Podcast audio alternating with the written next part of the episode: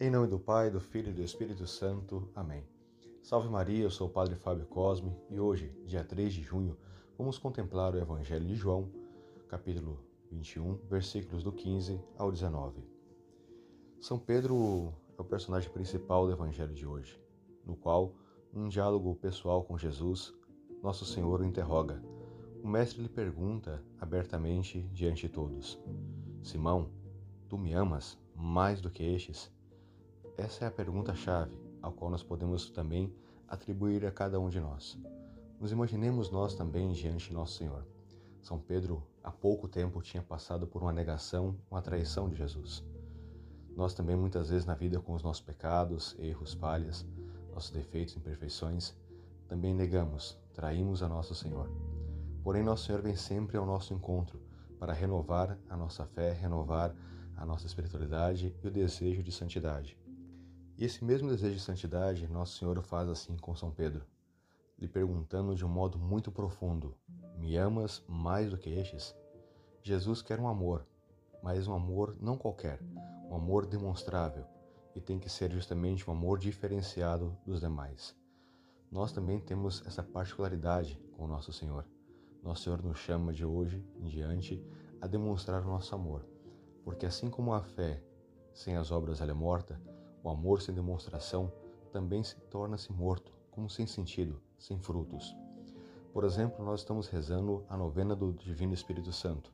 Hoje é seu oitavo dia, a qual nós contemplamos os frutos e a ação do Espírito Santo em nossas almas. As pessoas que são longânime, né, que têm alma grandiosa, são pessoas de grandes projetos e sonhos. Isso se dá devido ao impulso da ação do Espírito Santo na alma. Aqui Nosso Senhor vai pedir depois a São Pedro que lhe dê a própria vida. Certamente, quando o Senhor lhe falou a Pedro, Pedro talvez não compreendesse bem o que estava acontecendo, ou se recordava somente da traição, da negação a qual ele tinha feito a Jesus durante três vezes consecutivas. E aqui Jesus lhe pergunta três vezes consecutivas também, lhe pedindo uma prova de amor. Só que a primeira prova de amor que Jesus pergunta a Pedro se ele ama mais do que estes. Ou seja, tem que ser um amor diferenciado. E é isso que o Senhor quer de cada um de nós, que o nosso amor seja um amor diferenciado. Se nós amamos realmente a Deus e as pessoas que convivem conosco, temos que nos dar conta que o amor ele é comunicativo, assim como a caridade, a alegria. Quando se acende a luz, ela clareia em meio às trevas, justamente iluminando tudo o que está ao seu redor. Assim faz parte do amor. Quando nós contemplamos, por exemplo, jovens quando se apaixonam, ficam meio que bobos, né? Querendo demonstrar o seu amor, a sua alegria a cada instante, às vezes em postagens, em frases e assim por diante. Assim temos que ser também nessa relação do amor para com Deus. O amor tem que ser demonstrável na relação de Deus e para com o próximo, com a igreja, as pessoas que amamos e que queremos bem.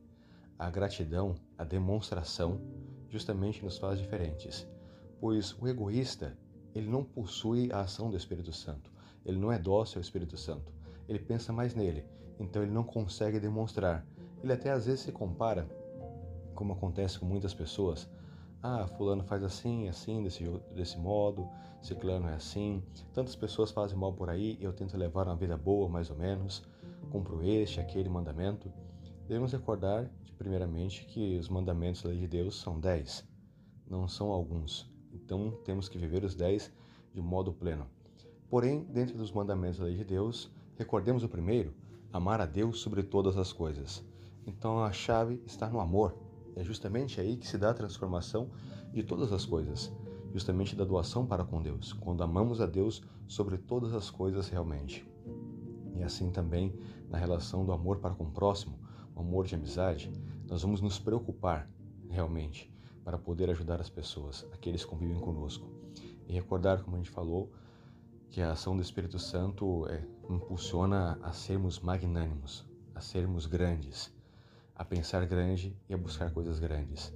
E Jesus é assim, ele quer coisas grandes, ele não se contenta com pouco.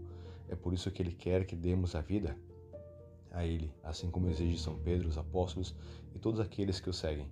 E termina no Evangelho dizendo: segue-me. Justamente a, a consequência do amor é seguir, é doar, é ir atrás, é se preocupar, é se entregar. Assim funciona aqueles que justamente estão dispostos a dar a vida por amor a Deus. Peçamos então a intercessão de São Pedro que possamos nós corresponder com amor verdadeiro e compreender o chamado que Jesus faz de modo pessoal a cada um de nós, também nos chamando pelo nome e também nos fazendo a mesma pergunta: se o amamos mais do que os outros. Porque se o nosso amor por Deus for verdadeiro, realmente será um amor diferenciado, será um amor que nos levará a amar a Deus sobre todas as coisas. Louvado seja nosso Senhor Jesus Cristo, para sempre seja louvado.